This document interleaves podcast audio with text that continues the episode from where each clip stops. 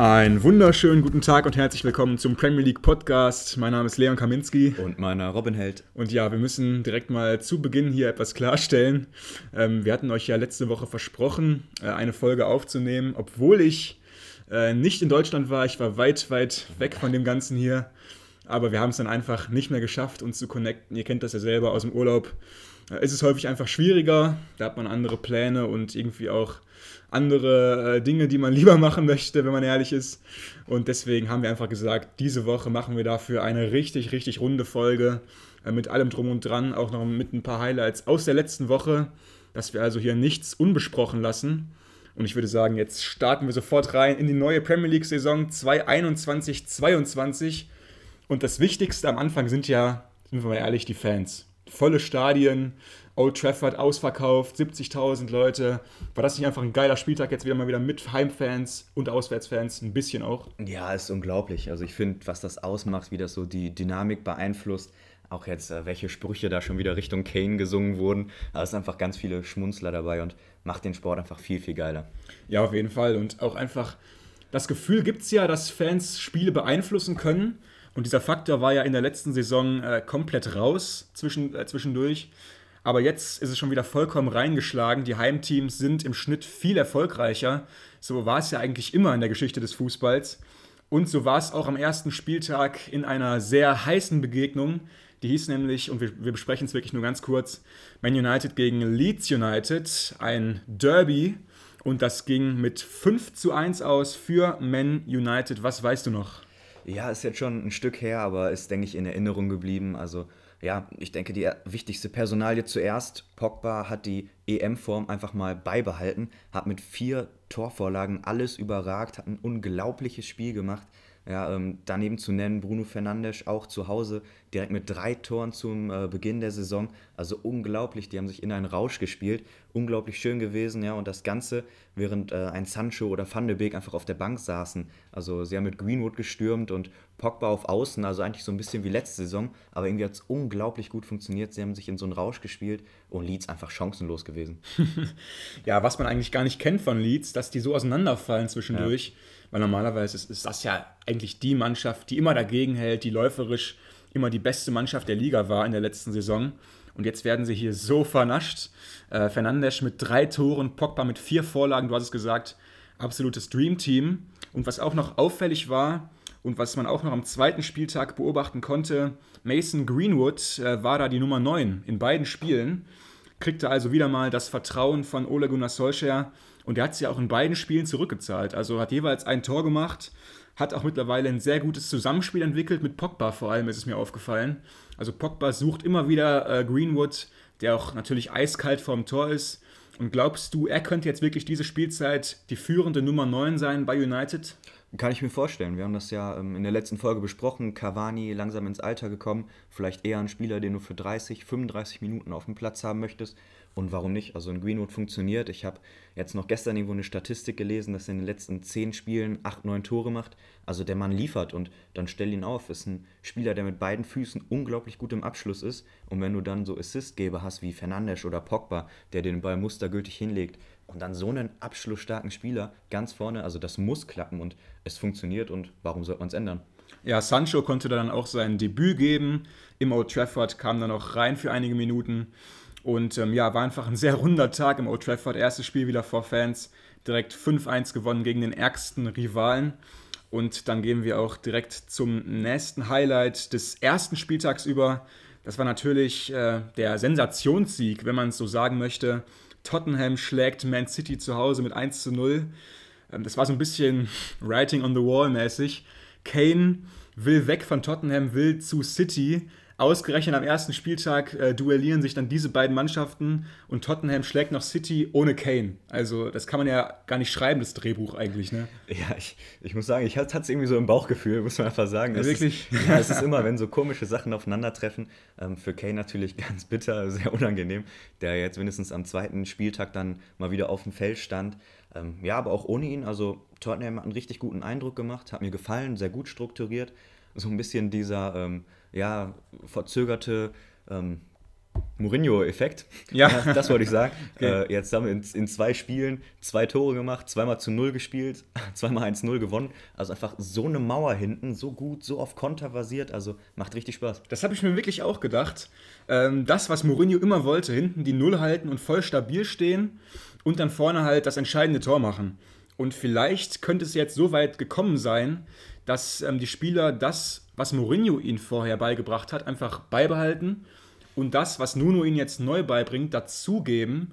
Und sind wir ehrlich, wenn man diese beiden Taktiken zueinander mixt, ist es einfach extrem schwer zu bespielen. Du hast schon gesagt, diese extreme Stabilität in der Defensive und dann diese wahnsinnig schnellen Konter, die sie mittlerweile fahren, äh, die haben ja einfach Man City ruiniert. Da vorne vor allem mit äh, Son, aber auch mit einem Bergwein und einem Lukas Mura. City hatte null Gegenmittel dagegen, sondern auch mit dem Tor am Ende einfach ein runder Auftritt von Tottenham. Super.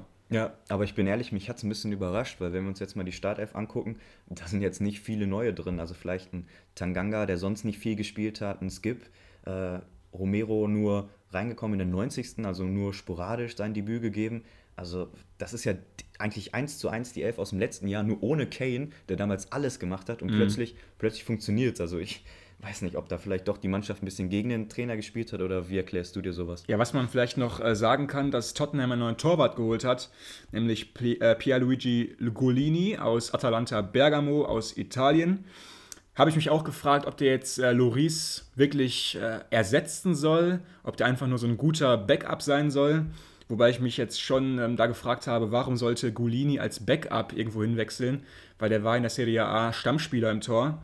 Ähm, noch nice Fun Fact: Loris hat jetzt am Wochenende sein 300. Premier League, äh, Premier League Spiel gemacht. Eine extrem hohe Nummer. Ähm, ja, wirklich auch mal spannend, was das sein soll da im Tor für einen Zweikampf. Aber insgesamt muss man sagen, tolle Performance von äh, den Spurs. Und die sollten ja am, am, zweiten Spieltag nicht enttäuschen. Da kommen wir dann gleich noch drauf zu sprechen. Und jetzt würde ich sagen, springen wir dann auch zu dem aktuellen Geschehen, zum zweiten Spieltag. Ähm, es gab einige furiose Spiele und wir fangen direkt an mit dem, ja, mit dem torreichsten Spiel. Und das Spiel hieß Man City gegen Norwich City, also Meister der Premier League gegen den Meister der zweiten Liga, gegen den Meister der Championship. Und das Ergebnis war klar. Also man kann es nicht einfacher sagen. 5 zu 0 wird da Norwich nach Hause geschickt. Ähm, es gab viele, viele Diskussionspunkte auf jeden Fall. Ja, einfach unterm Strich keine Chance gehabt. Ich denke, unter der Überschrift kann man das stehen lassen. Norwich jetzt auch ein unglaublich undankbares Anfangsprogramm gehabt. Ersten Spieltag gegen Liverpool, jetzt ja. gegen City, holen sie null Punkte, stehen direkt unten drin. Also extrem bitter. Aber man muss sagen, eben auch vorgeführt worden. Also es, es, tut mir immer ein bisschen weh, wenn so Aufsteiger dann direkt so auf die Nase fallen, aber man muss ja sagen, also da ging es in keinen Belang, war das mhm. auf Augenhöhe. Ich glaube, du hast gerade gesagt, 16 zu 1 Schüsse, ähm, einfach chancenlos gewesen.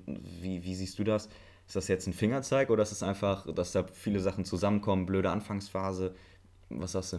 Also ich finde dein Argument schon sehr stark gibt es ein schwierigeres Anfangsprogramm, als gegen Liverpool und gegen City spielen zu müssen. Ja. Die wohl besten Mannschaften der letzten ja, fünf Jahre in England. Nee, gibt es nicht.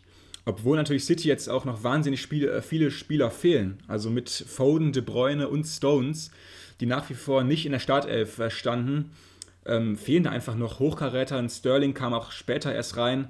Also wenn du City schlagen willst, dann finde ich immer so am Anfang der Saison, wenn die nicht eingespielt sind, wenn noch ein paar neue Spieler dabei sind, wie jetzt ein Grealish und wenn die ganzen Top-Jungs noch nicht drin sind, aber absolut chancenlos.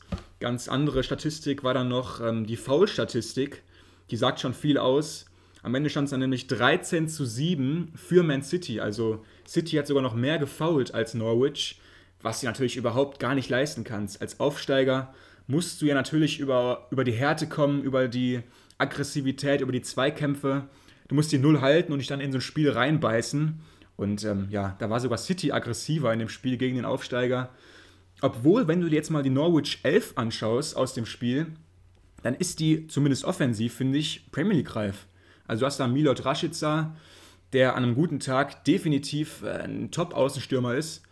Temu Puki, extrem guter Goalgetter über die letzten Jahre in Norwich immer gewesen. Und rechts ein Todd Cantwell, der so ein bisschen so ein Grealish-Double ist in seiner Spielweise. Ähm, das finde ich sehr stark. Dahinter auch ein Gilmore. Defensive, Ja, ein bisschen vielleicht so der, der Weak Spot. Obwohl rechts hinten Max Aarons äh, wurde ja auch schon umworben in den letzten Jahren von vielen großen Clubs. Also ich finde, die haben sich da deutlich, deutlich unter Wert verkauft, muss ich wirklich sagen. Ja, es ist eine super geile Mannschaft. Also individuell, das macht richtig Spaß, da ist ganz viel Potenzial da. Vielleicht nochmal kurz, um diese Foul-Statistik ein bisschen einzuordnen. Also man muss natürlich sagen, das sind ganz andere Foulspiels. Also wir haben die sieben von Norwich, die sind zu wenig. Also als Aufsteiger musst du eklig sein, musst du diese kleinen, nickeligen Fouls im Mittelfeld machen.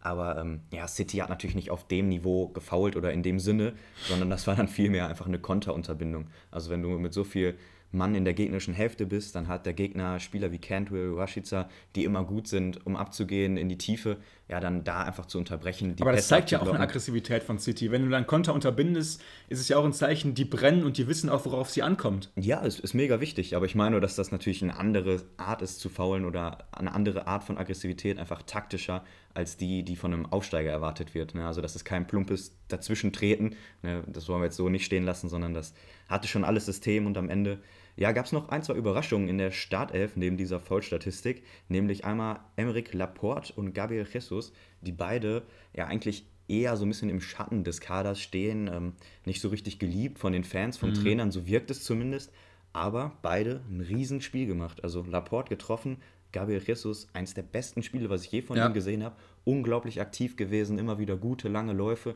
Ähm, ja, wie, ordne mal ein. Also ist das jetzt eine Explosion oder so der, der letzte Funke vorm Abschied? Also Jesus hat da dem äh, Norwich Linksverteidiger Giannulis ein absolutes Albtraumspiel gegeben. Der arme Junge musste dann irgendwann ausgewechselt werden, weil er einfach nicht mehr hinterherkam. Äh, Jesus hat ihn da absolut terrorisiert auf rechts. Äh, ist da immer wieder in die Gasse gut gegangen, hat da auch die guten Steilpässe von Rodri und so weiter bekommen. Ähm, das war einfach ein extrem gutes Mittel. Und ich bin sicher, daran hat Pep auch über den Sommer gearbeitet, dass man vielleicht noch so ein paar neue Dinge auch reinbringen kann in das Spiel. Und vor allem musst du dir auch immer bedenken, bei City, die spielen halt wahnsinnig oft gegen tiefstehende Gegner. Und da musst du ja auch immer wieder neue Strategien entwickeln, wie du da hinter, hinter die Defensivreihe des, des Gegners kommst. Und dieser Diagonalball äh, auf die Außenbahn war hier definitiv ein Mittel der Wahl. Und Jesus hat es einfach wahnsinnig, wahnsinnig gut ausgeführt. Ähm, Laporte mit dem Tor, du sagst es, wird ja schon seit längerer Zeit vor allem mit Juve in Verbindung gebracht, ab und zu auch mit Spanien. Ähm, das gilt eigentlich eher als wahrscheinlich, dass er den Verein verlassen wird. Aber trotzdem, also guter Auftritt und vielleicht gibt es jetzt nochmal ein Umdenken. Aber natürlich bin ich sicher, ähm, bei City wird da jetzt keiner äh, zu hoch schauen. Das war halt jetzt nur Norwich, die auch einen rabenschwarzen Tag erlebt haben. Trotzdem noch eine wichtige Sache für Man City. Da konnte nämlich der Rekordeinkauf der Premier League Jack Grealish sein erstes Tor markieren für den neuen Verein. Wurde mehr oder weniger angeschossen zum 2-0. Ähm, aber eben wieder auf äh, Vorlage von Gabriel Jesus. Ja, genau, ein extrem hässliches Tor gewesen. Also, da, da, wünscht man sich ein anderes als erstes. Ja, aber, stimmt. Aber er hat es ausgiebig gefeiert trotzdem. Ne? Genau, am Ende triffst du und das ist das, was zählt. Ähm, bei Gülisch vielleicht, ähm, da bist du ja auch so ein bisschen Experte. Jetzt probieren sie noch ein bisschen rum. Also im ersten Spiel hat er so diesen Achterpart im Mittelfeld übernommen, jetzt im zweiten Spiel links vorne, hat mir ein bisschen besser gefallen. Mhm. Wo, wo, siehst du ihn am Ende? Also wir hatten das schon ein, zwei Mal thematisiert, aber ich finde beides war jetzt noch nicht so der hundertprozentige Match. Ja, also es scheint so, dass ähm, Pep im 4-3-3 vermehrt auflaufen wird in dieser Saison. Und ja, im 4-3-3 hat Jack schon immer Probleme gehabt, auch bei Aston Villa seine richtige Position zu finden. Ähm, für links außen bringt er halt einfach ein bisschen wenig Tempo mit. Und er zieht halt immer auch nach innen. Ne? Also ich habe ihn noch nie wirklich nach außen ziehen sehen. Ist natürlich äh, berechenbar irgendwann. Ähm, linker Achter, dafür ist er defensiv noch nicht gut genug. Und dafür gibt es auf der linken Acht auch einfach zugute bei City, zum Beispiel in Gündogan. Ähm, und es wurde auch schon ab und zu spekuliert, dass er jetzt vorne diese falsche 9 einnehmen wird von Ferran Torres. Er ist halt besser als Ferran Torres, das könnte er schon machen, aber ich denke nicht, dass er da seine ganzen Stärken ausspielen kann. Aber generell bin ich jetzt bei den Außen sehr ja, überrascht und auch sehr gespannt, wie sie das machen in diesem Jahr. Mit Gabriel Jesus, der jetzt auf rechts spielt, hat er ja noch nie gemacht vorher. Hat das jetzt wahnsinnig gut gemacht. Grealish auf links, muss ich dir wirklich sagen, weiß ich nicht, ob der sich da hält mit den ganzen guten Jungs, die noch zurückkommen, früher oder später. Ähm, ob der jetzt dann nachher vor De Bruyne, äh, Quatsch, vor Foden oder auch vor einem äh, Mares oder so da auflaufen wird auf Außen bin ich kritisch, muss ich wirklich sagen.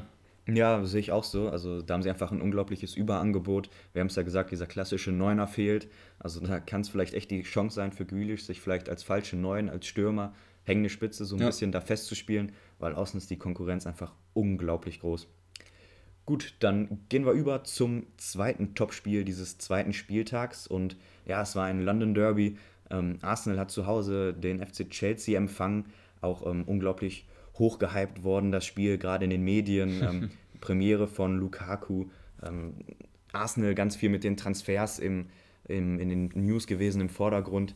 Ähm, wo, wo, fangen wir an? Also ich würde sagen, lass uns einmal diesen, diese Grundidee Arsenal, die Kaderstruktur kurz okay. anreißen. Da hatten wir jetzt auch ich glaube, in dieser Woche sogar zwei, drei neue Transfers. Einmal jetzt einen neuen Torwart geholt. Also fand ich ein bisschen bemerkenswert. Da haben sie jetzt einen Ramsdale geholt. Boah, weiß ich nicht. Also 35 Millionen. Man hat jetzt gehört, dass es das Transfer-Target Nummer 1 war. Also mhm. auf der ganzen Liste von Neuzugängen stand er auf Nummer 1. Für mich ist die Torwartposition eigentlich die kleinste Baustelle gewesen. Also für mich einfach so von dieser Kaderstruktur her nicht nachzuvollziehen. Ja, also Torwerte und Arsenal war schon ein witziges Thema in den letzten Jahren. Ich weiß noch, im letzten Jahr hatte man dann ja Emmy Martinez an Aston Villa verkauft, der jetzt ja mittlerweile einer der besten Keeper der Liga ist, Absolut. muss man wirklich sagen, und auch Copa America-Sieger mit Argentinien wurde. Ähm, deswegen wollte man auf jeden Fall nochmal da nachrüsten. Und ich weiß jetzt nicht, ob Ramsdale wirklich die unangefochtene Nummer 1 werden soll oder ob er sich jetzt mehr einen Zweikampf liefern soll mit äh, Leno. Aber ich denke schon, wenn du so viel Geld ausgibst für einen Torwart, dann soll der auch wirklich ähm, ein wichtiger Baustein deines ganzen Teams werden. Und ähm, am Ende kostet Ramsdale jetzt 30 Millionen Pfund. Also nur kurz zur Einordnung für Oedegaard haben sie jetzt nur 4 Millionen weniger ausgegeben. Und äh, da kommt mal wieder dieser englische Bonus rein von den Spielern auf der Insel, die einfach mehr kosten. Das kann man abstreiten oder auch nicht. Ich finde, es ist einfach ein Fakt. Oedegaard am Ende 34 Millionen für Real, die einfach, glaube ich, froh waren, noch mal ein paar Mille reinzubekommen in diesem Transferfenster. Aber natürlich der Rekordtransfer war jetzt Ben White für 50 Millionen. Dann wurde noch ein Lokonga geholt aus Anderlecht für 15 Millionen und Nuno Tavares von Benfica für 8 Millionen. Also fünf Neuzugänge. Und ähm, insgesamt würde ich sagen, werden wir eine vollkommen andere Arsenal-Mannschaft sehen, als wir sie jetzt gesehen haben am Wochenende rechne einfach nur mal die ersten drei da rein, also White, Ramsdale und Oedegaard, das ist schon ein anderes Gerüst einfach, ne? Und ich habe mir jetzt vor allem nochmal hier notiert, ähm, wie furchtbar diese Innenverteidigung war, die wirklich da aufgeboten wurde. Also Pablo Mari und Rob Holding sollten da alle, allen Ernstes gegen Romelu Lukaku verteidigen. Also das ist doch schon von vornherein ein Witz gewesen eigentlich, oder? Ja, ist ja auch so geendet. Also es ja. war ein Witz auch im Spiel, das ist überhaupt nicht aufgegangen. Beide Innenverteidiger auch, äh, jetzt sehe ich hier gelb verwarnt aus dem Spiel gegangen, hat aber alles nichts gebracht, weil sie konnten Lukaku einfach nicht annähernd stoppen. Also ja, völlig aus dem Gleichgewicht. Ja. Es wirkte fast so ein bisschen wie so, ähm, wie wenn jetzt Kindergartenkinder gegen so ein 2-Meter-Hühn spielen, oder? Ja, sah so aus. Ja. ja, also da vielleicht ganz gut, dass Arsenal, das ähm, ist jetzt auch so ein bisschen unterm Radar, von allen Premier League Clubs jetzt am meisten Geld für Transfers ausgegeben ja. hat. Also sie wollen wirklich nochmal den Kader umstrukturieren ohne den ganz großen Namen. Sie haben nicht Grealish, sie haben nicht Lukaku verpflichtet, sondern eben drei, vier Spieler in diesem 30 Millionen Rahmen. Muss man mal schauen, wie das funktioniert. Ähm, ich würde gerne nochmal über Lokonga sprechen. Ja. Für mich ein Riesentalent, den sie jetzt aus Belgien geholt haben. Mhm. Ähm, zwei Spiele jetzt auch schon gemacht für mich interessant, dieses Zusammenspiel mit Chaka. Also im Spiel war es dann immer wieder so, dass sie von dem 4-2-3-1, das sie ja so in der Grundformation aufstellen, eben immer wieder gewechselt sind zum 4-1-4-1, dann mit zwei Achtern bzw. Zehnern, wo Lokonga dann quasi die Doppel-6 auflöst und mit Smith Rowe zusammen die 10 spielt, also extrem flexibel und dann haben sie vorne nun mal Qualität. Ich glaube mit Saka, Smith Rowe, Lokonga, Pepe, Gabriel, da sind jetzt Spieler aufgeboten worden, alle sehr jung, alle spielstark, technisch gut, also es hat richtig Spaß gemacht. Mhm. Wenn man dann überlegt, dass noch ein Oedegaard dazukommt und ein Aubameyang und Lacazette mal so ganz am Rande, ja. die ersten beiden Spieltage ja gar nicht in der Startelf standen. Wegen also, Covid, ja. Ja, da ist absolut Potenzial da. Ja, auf jeden Fall. Und ich muss schon sagen, ähm, es wurde jetzt wieder so viel gelacht über Arsenal in diesem Transferfenster, auf der Insel vor allem. Ähm, ich finde jetzt nicht alles schlecht. Also bin ich wirklich ganz ehrlich. Das war jetzt nicht so ein 0 von 10 Transferfenster irgendwie. Also Oedegaard bin ich ein Riesenfan von, äh, bin ich ehrlich. Hätte ich auch gerne bei Villa gesehen, weil Oedegaard, finde ich, nach wie vor ein extrem kreativer Spieler ist, der auch wirklich einen guten Zug zum Tor hat und jeder Premier League-Mannschaft helfen könnte. Ähm, vorne auf der 9 sehe ich nach wie vor ein bisschen Probleme mit Aubameyang und Lacassette, die dann beide von Covid irgendwann zurückkommen sollten. Ähm, aber da gab es ja auch Wechselgedanken bei den beiden, wie man hört. Die sind beide nicht glücklich. Dann auf Außen mit Pepe und Saka. Ähm, bin ich nicht der größte Fan von, um ehrlich zu sein. Und Chaka, der jetzt seinen Vertrag verlängert hat.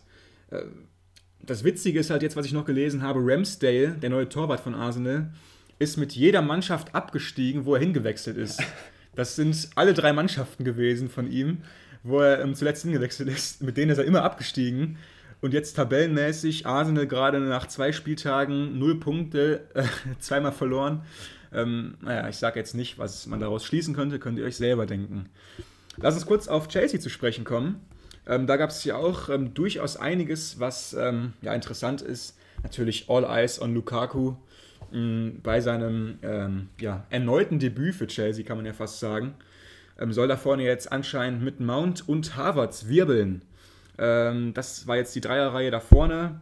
Familiäres 5-3-2-System von Thomas Tuchel ohne Hakim Ziyech. Ja, also diese Chelsea-Mannschaft unglaublich. Also für mich sind sie jetzt endgültig in der Weltspitze angekommen, auch qualitativ. Jetzt kann man natürlich lachen, sind letztes Jahr schon Champions League-Sieger geworden, aber für mich sind sie jetzt in dem Transferfenster nochmal einen riesen Schritt gegangen.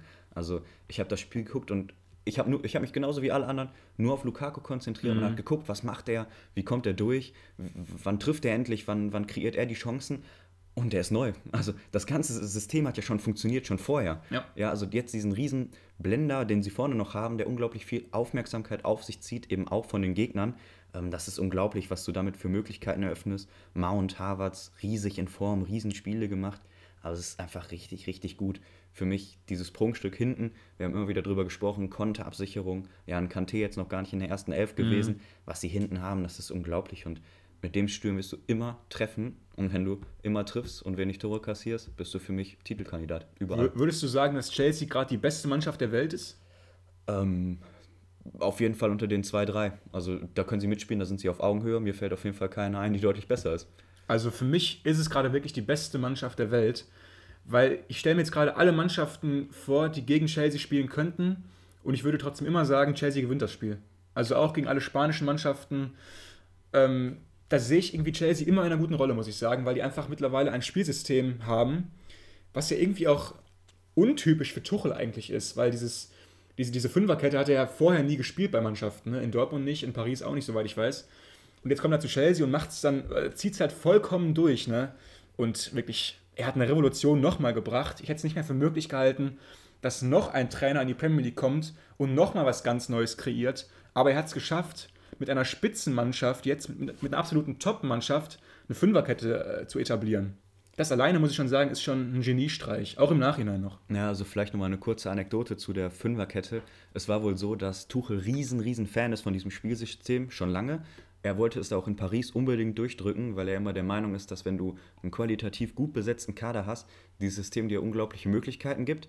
Er wollte es da durchsetzen, hat es trainiert, wollte es ansprechen, aber dann war es wohl so, dass die Spieler gesagt haben, nee, mach mal nicht. Also so viel zu Paris ist sowieso ein Thema für sich, aber da wurde eben gesagt, ähm, von den Spielern stehen wir nicht hinter, wollen wir nicht und mhm. dann ist natürlich ein System, was taktisch so viel abverlangt, einfach nicht durchsetzbar. Also da kannst du als Trainer zaubern und zeigen, was du willst. Wenn das Team nicht dahinter steht, funktioniert es nicht was möglich ist, sieht man jetzt. Also lass uns mal ein, zwei Personalien noch rauspicken. Wollte ich gerade auch, ja. Für mich die beiden Außenverteidiger natürlich in diesem System immer unglaublich wichtig sind im Moment Marcos Alonso und James, also zwei Spieler, wo ich gesagt hätte, vor ein, zwei Jahren, ich glaube nicht, dass die noch mal in der Chelsea-Startelf stehen. Alonso also, vor allem, ne? So eine Entwicklung gemacht. Ja. Auch Marcos Alonso, auch eigentlich kein typischer Linksverteidiger in der Fünferkette vorne, finde ich. Mhm, Also ist ja jetzt keiner, der hoch und runter rennt mit unglaublichem Topspeed, sondern eher ein Spieler, der am Ball gut ist, gute Flanken schlägt, intelligent spielt. Ähm, ja, auf der anderen Seite James für mich fast der Spieler des Spiels gewesen gegen Arsenal. Ja. Unglaublich schönes Tor gemacht, gutes Zusammenspiel mit Romelu Lukaku. Weltklasse Zusammenspiel, Weltklasse. Das macht richtig Laune und dass er es einmal auch schafft, solche Spieler dann in die erste Elf zu kriegen, Spiele entscheiden zu lassen. Also ja, Thomas Tuchel macht im Moment ziemlich viel richtig. Man muss aber auch sagen, dieser Lukaku-Transfer, der ist einfach perfekt zugeschnitten auf dieses Chelsea-Team. Und um ehrlich, die können jetzt alles spielen. Die haben absolute Geschwindigkeit in ihren Reihen. Die können vorne auf Werner gehen, auf Ziyech gehen, wenn sie mal Geschwindigkeit brauchen. Jetzt kam die aber auch so ein Bulldozer vorne drin. Du hast schon gesagt, Alonso mit seinen Weltklasse-Flanken. Da hatten sie auch nie jemanden, der die abnehmen kann. Jetzt natürlich mit Lukaku den vielleicht Weltbesten darin, einfach Bälle zu verarbeiten. Ähm, dann haben sie jetzt noch, wie, wie du schon gesagt hast, Reese James auf Außen, der anscheinend äh, super mit Lukaku klarkommt. Ich hätte nie gedacht, dass ich mal diese Kombination so feiere aus Reese James und Romelu Lukaku. Hört sich irgendwie ein bisschen komisch an.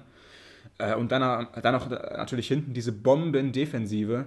Also wirklich überragend. Und ich meine, allein das erste Tor war schon irgendwie eine Ode an Romelu Lukaku. Er, er leitet es eigentlich selber ein, macht den Ball fest, gibt den raus, ist dann wieder äh, fünf Sekunden danach vorm Tor und haut ihn rein. Ähm, also für mich wirklich dieser Lukaku-Transfer der beste Transfer, würde ich sagen, auf ein Team zugeschnitten in den letzten drei, vier Jahren. Absolut. Also die Alternative wäre ja auch sonst nur ein Haaland gewesen zu Chelsea oder ein Kane und jetzt sind sie mit Lukaku, finde ich, sogar den besten Weg gegangen. Mhm. Also der hat ja auch mit dem Rücken zum Tor diese unglaubliche Qualität wie kein anderer Spieler dieser Welt. Er hat auch einen Top-Speed. Also ich finde, das hat man beim ersten Tor mal gesehen, ja. wie er dann auch vorbeiziehen kann. Also er bringt alles mit. Ähm, ist ja jetzt auch dieses Video letzte Zeit, ich weiß nicht, ob du es gesehen hast, so durch die Medien gegangen, wo er damals, ich weiß nicht, mit 15, 16 Jahren an der Stanford Bridge stand, an der Tribüne, hat so eine kleine Führung bekommen und dann hat er sich so seine Minute genommen, hat sich ans Geländer gestellt, geschaut, so ein bisschen in Gedanken gewesen und dann wurde er weiter gewunken, es soll doch jetzt weitergehen. Und er meinte, tut mir leid, ich brauche noch ein, zwei Minuten und hat dann so geflüstert, eines Tages werde ich zurückkommen und hier spielen und Erfolg haben.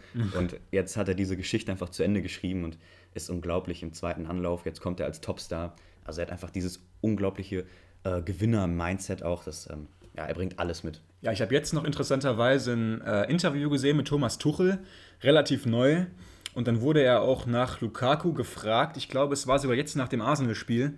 Und das Erste, was Tuchel über Lukaku meinte, war, dass er smart ist. Der ist schlau, er ist clever. Er hat nicht gesagt, er ist jetzt irgendwie ein wahnsinnig guter Abschlussstürmer oder ein Wandspieler. Er meint einfach, der Junge ist clever. Und ich finde, das sagt schon viel über Lukaku und seine Verbindung zu Tuchel aus.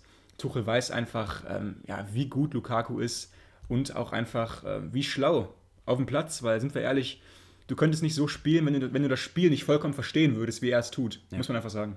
Ja, also auch an alle, die in der Kreisliga irgendwo Stürmer spielen, schaut euch mal nur so ein, zwei Mal mhm. an, wie er mit Rücken zum Tor steht, was er mit seinen Armen macht, wie er seinen Körper reinstellt, welchen ersten Kontakt er hat. Es passt immer und das ist eine unglaubliche Qualität. Ich weiß noch, ein Zweikampf gegen Pablo Mari, da muss man sagen, verteidigt er richtig gut. Auch dieses mit dem Rücken, er geht vorbei. Mari hat nicht annähernd, nicht annähernd die Chance auf den Ball, macht es aber gut, läuft parallel mit, kann den Schuss blocken, aber es war auch eben das Maximum. Du mhm. kannst nicht besser verteidigen, als den Schuss zu blocken. Und das zeigt ja schon, dass man einfach gegen diese körperliche Macht einfach machtlos ist. Das ist unglaublich. Wir haben gleich noch einige sehr, sehr spannende Off-Topic-Themen für euch.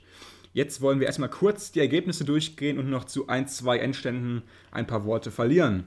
Liverpool schlägt zu Hause den FC Burnley mit 2 zu 0. Ein sehr hartes Spiel insgesamt für Liverpool, ne?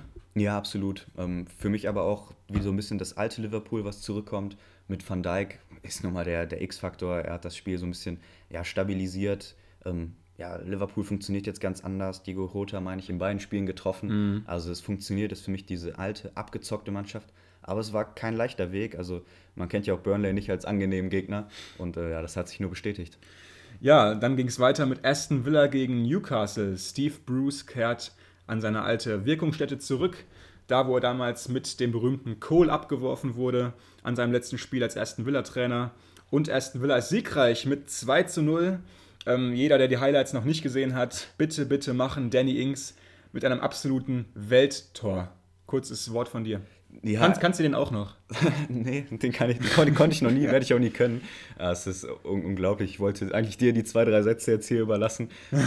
Wie viel Spaß macht das bitte, so einen Kicker jetzt in den eigenen Reihen zu haben? Ähm, absoluter Unterschiedsspieler. Ähm, viele haben noch gesagt, oh, der Mann ist 29, jetzt noch 30 Millionen hinzulegen für ihn, ist doch wieder mal verrückt. Aber ich bitte euch, schaut euch mal dieses Tor an. Wer ist hier verrückt? Also äh, mehr muss man, glaube ich, nicht sagen. Absoluten Top-Transfer getätigt von Aston Villa. Danny Ings könnte Torschützenkönig werden. Mein Tipp dieses Jahr. Wenn Kane und Lukaku vielleicht nicht so ähm, durchziehen und ein bisschen Ladehemmung haben, ist da Ings, glaube ich, der Mann. Mal schauen. Ähm, Crystal Palace trennt sich zu Hause von Brentford mit 0 zu 0. Da erwähnenswert natürlich, Brentford holt seinen Punkt Nummer 4 am zweiten Spieltag. Ja, äh, ziemlich beachtlich, muss ich sagen, ne? Ja, genau, haben ja das am ersten Spieltag 2 zu 0 gegen Arsenal gewonnen. Mhm. Scheinen extrem stabil zu sein. Ist jetzt noch nicht das Offensivspektakel, aber einfach eine kompakte Mannschaft und ja, werden eine gute Rolle spielen. Ja, auf jeden Fall. Ähm, dann gab es das nächste Spiel, wo Feuer drin war: Leeds United gegen den FC Everton 2 zu 2. Also wieder mal kein Sieger an diesem Spiel. Danach ging es dann weiter mit Man City und Norwich City. Wir haben es schon hier besprochen. 5 zu 0. Brighton schlägt zu Hause den FC Watford mit 2 zu 0. Ganz interessant, Brighton hat beide Spiele gewonnen, ist auf Platz 3 in der Tabelle und hat 50 Millionen für Ben White kassiert. Also vielleicht können sie jetzt, können sie jetzt noch den einen oder anderen Spieler von ihrem Verein überzeugen, vielleicht ja ähm, in die obere Tabellenhälfte zu springen im Jahr, was jetzt noch kommt. Wer weiß. Das nächste Spiel war dann Ralf Hasenhüttel mit Southampton gegen Man United. Die trennten sich 1 zu 1, relativ überraschend. Ja, ganz kurz noch. Da hat jetzt Man United äh, einen Rekord aufgestellt. Und zwar ähm, haben sie den Rekord von Arsenal eingestellt, nämlich 27 ungeschlagene Auswärtsspiele in der Premier League. Ja, absolut bemerkenswert. Ähm, Southampton auch ein Team, wo wir dachten, so das könnte gefährlich werden mit einer sehr kompakten Leistung, sehr stark. Also Ward Prowse auch ähm, ein Glück für sie, dass er geblieben ist. Ein, ein Riesenspiel gemacht, ein Freistoß aus 30 Metern, völlig überraschend aufs Tor gezogen, da fast getroffen. Also ähm, ja, sieht gut aus. Dann ähm, Tottenham unter Nuno, wir haben es gesagt, zwei Spiele, 2 zu 0 Torverhältnis, zweimal 1-0 gewonnen gegen seinen Ex-Club, gegen die Wolves. Also ich glaube, ja. auch für den Kopf ein ganz, ganz wichtiger Sieg dann das, den Spieltag abgeschlossen hat dann Arsenal gegen Chelsea, wo ja Chelsea, wie wir besprochen haben, 2 zu 0 gewonnen hat. Und heute Abend spielen dann noch West Ham und Leicester. Wir nehmen also vor dem Spiel am Montagabend auf. So, jetzt kommen wir zu unseren Off-Topic-Themen. Ganz kurz natürlich noch müssen wir unseren Spieler des Spieltags wählen. Die Rubrik wollen wir natürlich auch an diesem Spiel, äh, in dieser Saison ähm, beibehalten. Und ähm, ja, ich nehme jetzt da mal einen ungewöhnlichen Pick und nehme den Spielentscheider des Spiels Wolverhampton Wanderers gegen die Tottenham Hotspurs, nämlich Deli Alli. Ähm, er hat das Tor zum 1-0 Siegtreffer gemacht. Und ich sage ihn einfach deshalb, weil ich mir äh, noch heute ein Interview angeschaut habe zwischen Gary Neville und Sir Alex Ferguson. Und da wurde ähm, Alex Ferguson gefragt, welchen Spieler er jetzt gerade aus der Premier League hoch einschätzt oder wem er noch etwas zutraut und auch wer ihn vielleicht äh, in den letzten Jahren überrascht hat. Und da war wirklich die erste Antwort von Sir Alex Ferguson, dem vielleicht größten Trainer in England, Deli Alli. Wirklich, er hat mich sehr überrascht. Er meinte, Deli Alli ähm, hält ja eigentlich für einen absoluten Top, Top, Top-Spieler, dem er auch vor Jahren eine absolute Weltkarriere zugetraut hat. Aber irgendwie ist es leider nicht wirklich aufgegangen für Deli Alli. Fand ich aber trotzdem sehr interessant, dass Sir Alex Ferguson da zuerst Deli Alli nennt. Ja, was ein Ritterschlag, also habe ich auch noch nicht gehört, aber er hat auf jeden Fall das Potenzial. Dann ähm, zu meinem Spieler, ich habe Gabriel Jesus genommen, für mich einfach auch eine Riesenüberraschung gewesen in diesem City-Kader. Viele wollen ihn da nicht mehr sehen, glauben nicht, dass er überhaupt eine Rolle spielt. Er, äh, viele sagen, er ist nur noch da, weil es eben diese Stürmerposition noch nicht top besetzt ist für mich hat er jetzt allen Kritikern gezeigt, was geht. Er hat auf einer neuen Position, du hast es gesagt, erste Mal rechts vorne ein Riesenspiel gemacht, sein Tempo reingebracht, seine Dribblingstärke, ähm, ja, immer wieder auf Assists gegangen. Also hat richtig Spaß gemacht, hat mich persönlich einfach unglaublich überrascht und deswegen vor dem offensichtlichen Namen Lukaku bei mir Gabriel Jesus bei diesem Spieltag überragend. Ja, auf jeden Fall sehr verdient, muss man wirklich sagen. Ähm, dann kommen jetzt noch zwei kleinere Themen. Und zwar natürlich sehr bitter für manche Fans von manchen Mannschaften aus der Premier League. Sky in Deutschland zeigt anscheinend nicht mehr alle Premier League-Spiele live. Das liegt daran, dass mittlerweile mehrere Spiele auch wieder gleichzeitig laufen in England.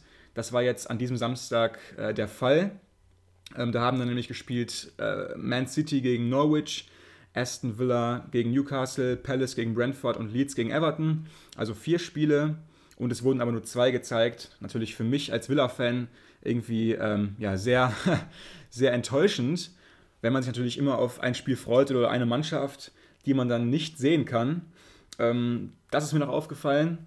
Und natürlich noch äh, ein Zitat von Thomas Tuchel aus einem neuen Interview. Da wurde er so ein bisschen über seine bisherige Zeit gefragt bei äh, Chelsea. Und der ist ja nochmal noch mal so ein bisschen an die Anfänge zurückgegangen seiner Zeit. Und er hat ja jetzt äh, verlautbaren lassen, dass er, als er den Anruf bekommen hat von den Chelsea-Verantwortlichen, sie gefragt hat, ähm, warum sie Frank Lampard überhaupt rausschmeißen. Und er hat sie sogar darüber, äh, oder er hat sie dazu angeregt, diese Entscheidung nochmal zu überdenken. Also er hat quasi davon erfahren, dass sie Lampard rausschmeißen wollen. Er sollte sein Nachfolger werden. Und Tuchel fragt, warum sie den Lampard rausschmeißen wollen. Schließlich ist er eine Vereinslegende, wahrscheinlich die größte Legende bei Chelsea neben John Terry. Ähm, Finde ich nämlich einen sehr, sehr coolen Zug irgendwie von Tuchel. Ja, zeigt so ein bisschen, wie er tickt. Also ich finde, ich ist nicht so ein 0815-Typ, sondern jemand, der vielleicht auch ein bisschen anders an Sachen herangeht. Aber ich glaube, da spielt auch so ein bisschen äh, Egoismus mit rein, oder? Also, Meinst du? Ja, so einen Trainer zu beerben, so eine Clublegende, die dann gefeuert wird, wo viele Fans gespalten sind, wo viele noch mit Herzblut hinterstecken. Das sind ja von vielen der Kindheitsheld. Also das ist ja so der Spieler von Chelsea gewesen, vielleicht mit Drogba zusammen. Und dann danach zu kommen, ist, glaube ich, nicht leicht. Ach, du meinst ein bisschen Sorge quasi, ne? Ja, genau. Dass mhm. es auch auf sich selber bezieht, auf Erwartungshaltung. Also ja, so oder so auf jeden Fall Gedanken, die man nachvollziehen kann. Ja, wissen wir nicht. Aber fand ich auf jeden Fall wirklich sehr, sehr überraschend, dieses Zitat. Habe ich halt selten gehört, dass ein neuer Trainer quasi ähm, die Verantwortlichen fragt, warum sie denn überhaupt den alten Trainer rausschmeißen ja. und nicht nur eben an sich selbst denkt. Auf jeden Fall, ähm, ja, Thomas Tuchel wieder mal sehr gut von ihm und Chelsea, da sind wir uns einig, glaube ich. Auf die sollten wir ein Auge werfen, national wie international. So, das war es dann eigentlich soweit mit unserem zweiten Spieltag. Ähm, ich hoffe, ihr habt die letzte Woche trotzdem ausgehalten, ohne eine Folge von uns. Ähm, war meine Schuld, ich bin ganz ehrlich, äh, im Urlaub hat man einfach äh, häufig mal ein paar andere Gedanken auch. Aber jetzt sind wir wieder wöchentlich für euch da. Wir haben richtig Bock. Und ich denke, das war schon ein sehr, sehr guter Anfang. Genau, wir haben ja den ersten und zweiten Spieltag trotzdem hier irgendwie abgefrühstückt. Genau. Also ab jetzt wieder jeden Spieltag sind wir da. Bis dann. Ciao, ciao. Jo, macht's gut.